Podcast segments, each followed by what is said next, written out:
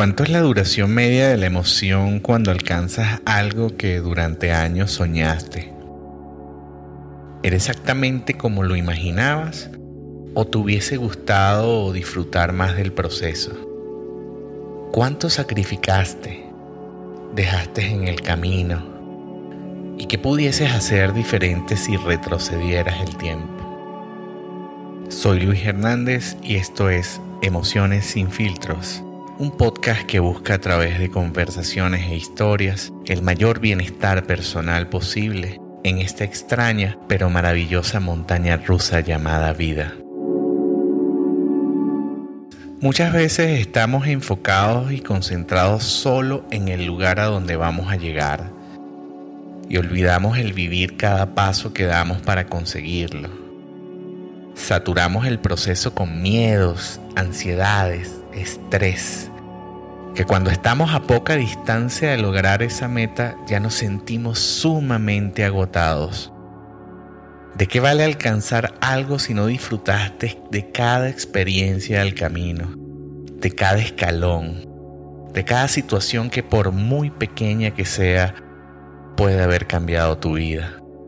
Colocar todo el peso en el resultado hará que te pierdas de muchas maravillas porque si las cosas no salen como esperabas, la frustración será incalculable, el vacío gigantesco y quizás el desagrado sea como un misil que atraviesa tu ser.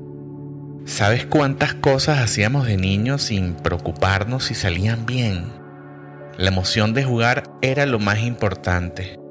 No existía el tal prejuicio de hacer el ridículo y de allí seguramente habían grandiosas ideas con un potencial enorme y sin límites que hoy quizás pudiesen cambiar al mundo, pero que poco a poco al ir creciendo y gracias a las estructuras de lo que es ser un adulto, fueron quedándose en tan solo simples recuerdos, o como lo llamamos en nuestra, entre comillas, excelsa madurez, cosas de niños, Debemos reconectarnos con ese niño interior que tan solo vivía, disfrutaba, amaba y con emoción total transitaba por cada camino con una creatividad e imaginación inagotable.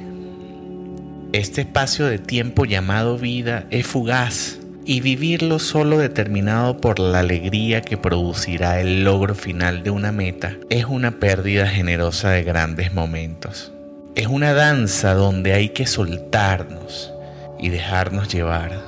Y como dice Billy Elliot en esa grandiosa película, es sentir como si desaparecieras, como si nada importara, como si fueses una brisa que solo fluye al movimiento de la existencia. Los momentos de alegría y satisfacción al final de todo duran muy poco y eso es lo que los hace valiosos. La felicidad son solo instantes a lo largo del camino. Dedícate a experimentarlos en su máxima expresión sin perderte de ninguno.